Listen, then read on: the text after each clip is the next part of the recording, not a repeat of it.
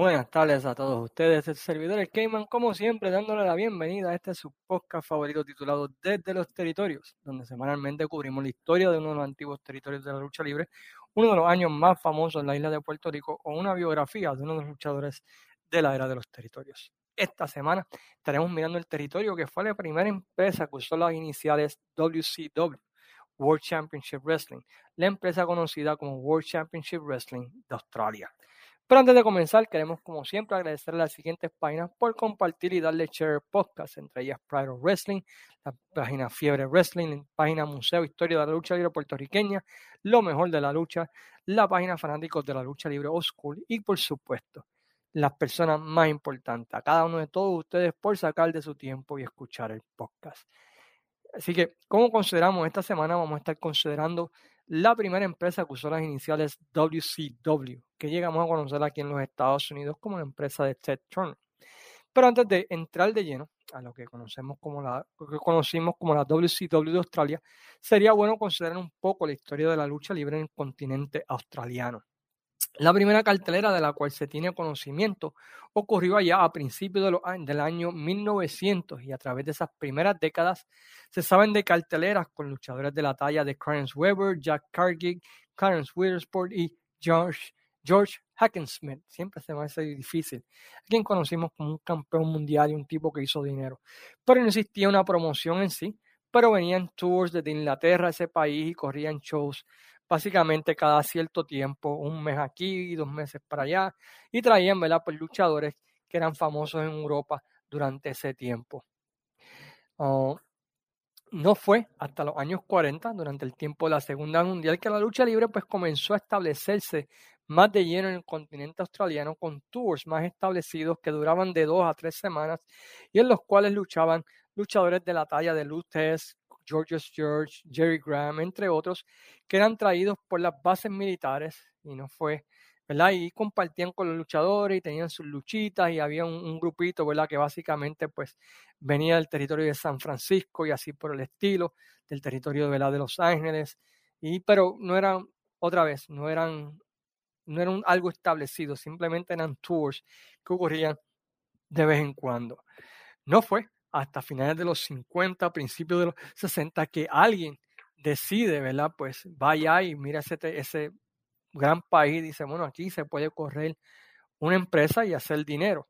Eh, y esta fue la figura de Jim Barnett, quien llegaría a ser pues una de las personas tras bastidores más influyentes en el mundo de la lucha libre por casi 50 años.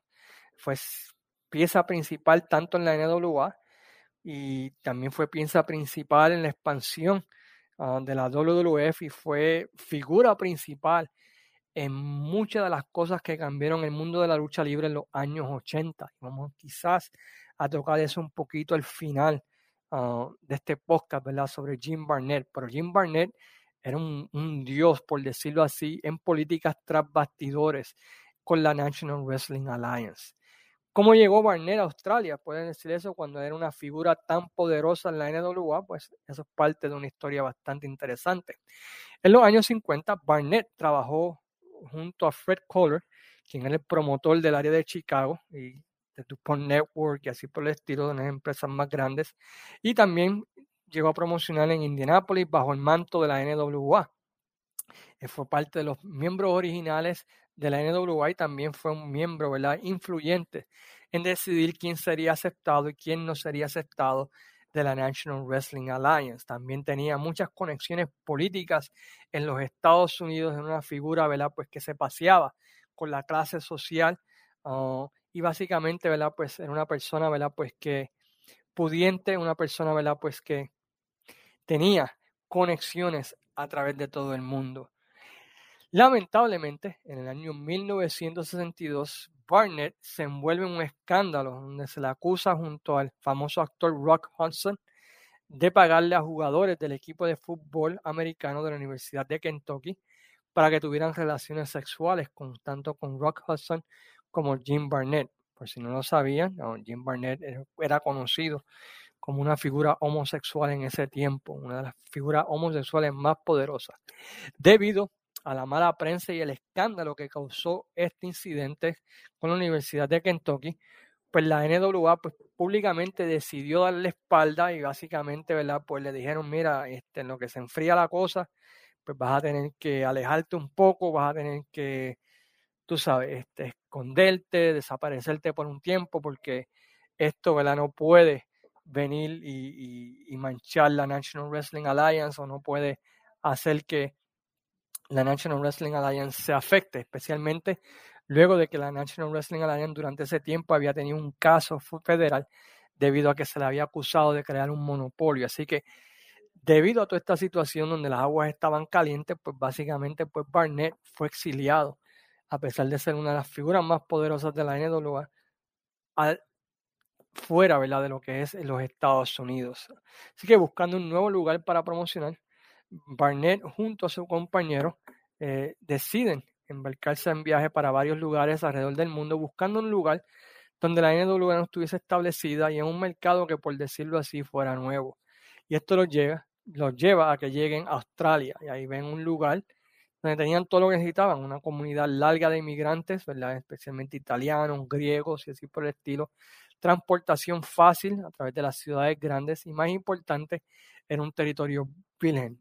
Barnett y Doyle regresan a los Estados Unidos luego de este tour, venden todas sus acciones en las diferentes compañías que tienen, en diferentes promociones y en la NWA, y se mudan entonces a Australia para crear una nueva empresa de lucha libre. Barnett y Johnny Doyle establecen entonces la World Championship Wrestling en 1965 en la ciudad de Sydney, Australia, y en Melbourne, Australia. Son las dos ciudades corporativas que tienen. Y debido a lo sucedido en Kentucky, pues como sabemos, no pueden asociarse con la NWA, ya que la NWA pues no quiere saber de la figura de Jim Barnett hasta que las aguas se apacigüen. Pero usaron el modelo establecido de la NWA en sus territorios, básicamente el mismo modelo a través lo establecieron en, en Australia. Firman un contrato con la cadena nacional Nine Network para transmitir su programa en un excelente horario, tanto sábados y domingos al mediodía. Usan de base la ciudad de Melbourne, Australia, y debido, como mencionamos, que no podían asociarse con la NWA, establecen su propia, propio campeón o promoción eh, durante ese tiempo llamada la International Wrestling um, International Wrestling Alliance y tenían dos campeonatos, el mundial y el mundial en pareja. Corrían cinco veces por semana con la cartelera grande siendo en Sydney o Melbourne, Australia. Y en un tiempo llegaron también a expandirse a Nueva Zelanda y las islas alrededor de Nueva Zelanda a través de toda esa área. ellos básicamente dominaron todo, todo ese territorio o ese continente, básicamente porque no había competencia para ellos en ese lugar. Entre los luchadores que lucharon ahí, pues se puede decir un quién es quién de lucha libre, Harley Race, eh, Dick Murdoch, Kerry Hart, eh, Stan Hansen, eh, ¿quién más estuvo por allá? Ah, Mark Lewin, Rick Flair luchó, llegó a luchar ahí, Dominic Denucci, Bruno Sammartino, los Fargo Brothers y así por el estilo. Un quién es quién, ¿verdad? De lo que son Andrés Gigante también llegó a participar de ese, de ese territorio. Básicamente un quién es quién de, de los luchadores del mundo llegaron a luchar ahí porque Barnett tenía influencias. Y a pesar de que la NWA no quería, ¿verdad? Pues este, tocarlo, pues sabían que no podían decirle que no, porque él tenía todos los esqueletos en el closet, ¿verdad? Y podía hablar en contra de los demás promotores de la NWA. En esta primera fase aislada de la NWA, su primer campeón mundial lo fue King Curtis Ikea, y la primera pareja en ganar los títulos lo fue la pareja de Kurt y Carl von Steiger.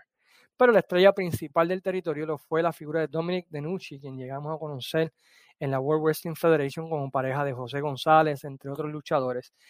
Y entre los años 64 y 69, pues él básicamente pues, fue la figura principal babyface del territorio, y ya que hay una gran comunidad italiana que conectaba con este luchador.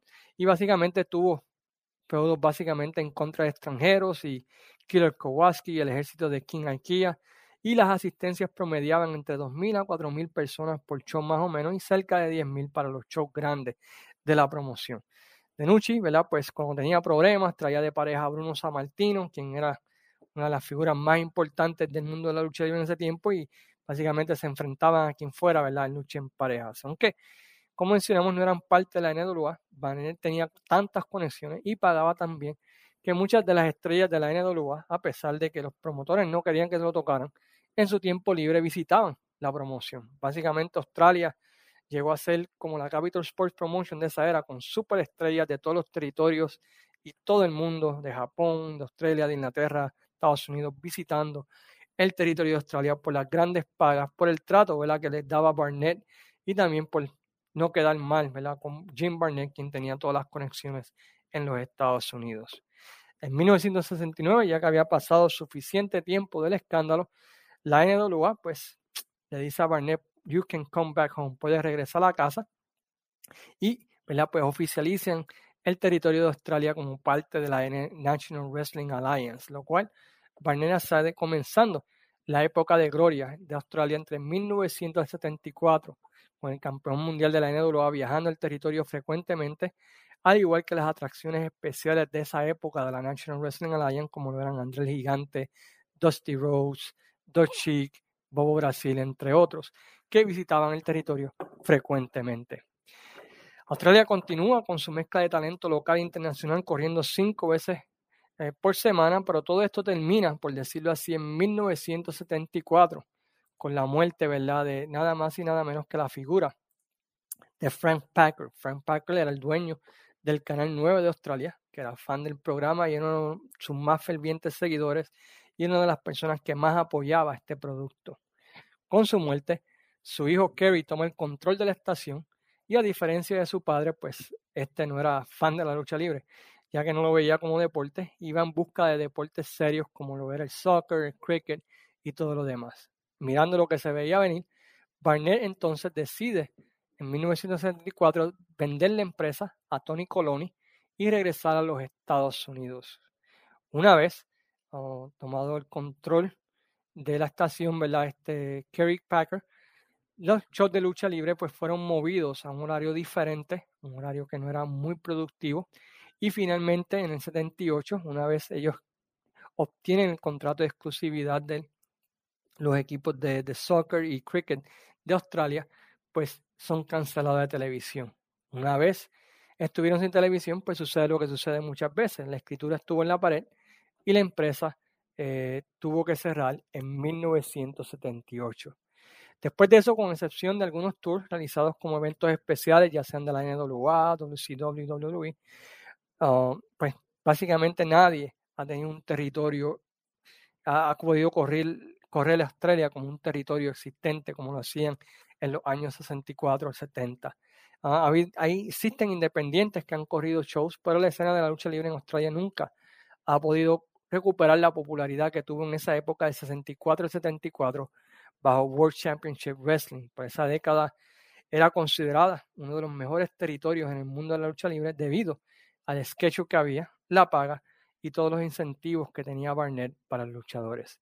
Jim Barnett regresa a los Estados Unidos en 74, compra sus acciones en Georgia Championship Wrestling, bautiza muchos de sus programas este, World Championship Wrestling, el programa que conocemos ¿verdad? hoy en día por WCW, pues fue creado por él eh, se envuelve en lo que es la guerra de Atlanta contra Iron Conquer y luego de eso ¿verdad? pues eh, sigue corriendo Georgia Championship Wrestling hasta que en 1984 traiciona a Oli Anderson y vende sus acciones junto a los briscos a la WWF en lo que es conocido como el famoso Black Saturday.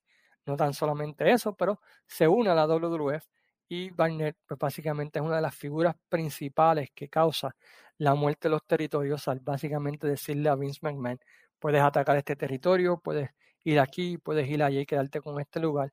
Este territorio está débil, este territorio está fuerte, no entres ahí. Y básicamente pues ayudó a Vince en la expansión nacional. Luego de eso, pues fue despedido por Vince, regresa a WCW y, ¿verdad? Pues ah, finaliza eh, su carrera aquí en la Tierra a la edad de 80 años luego de una larga batalla contra el cáncer. Con esto terminamos nuestra mirada a lo que fue la original World Championship Wrestling, de la cual pues existen un par de cosas en YouTube, pero no existe mucho. La primera y única World Championship Wrestling de Australia de Jim Barnett. Con eso en mente, ¿verdad? Pues eh, le damos gracias a todos por escuchar el podcast, por visitar la página de los territorios, la cual sigue creciendo gracias al apoyo de todos ustedes. Y mientras tanto, pues los dejamos hasta la semana que viene que regresamos con otro episodio más del podcast desde los territorios. Mientras tanto, se despide su amigo el Cayman diciéndole a todos ustedes, sayonara, amigos.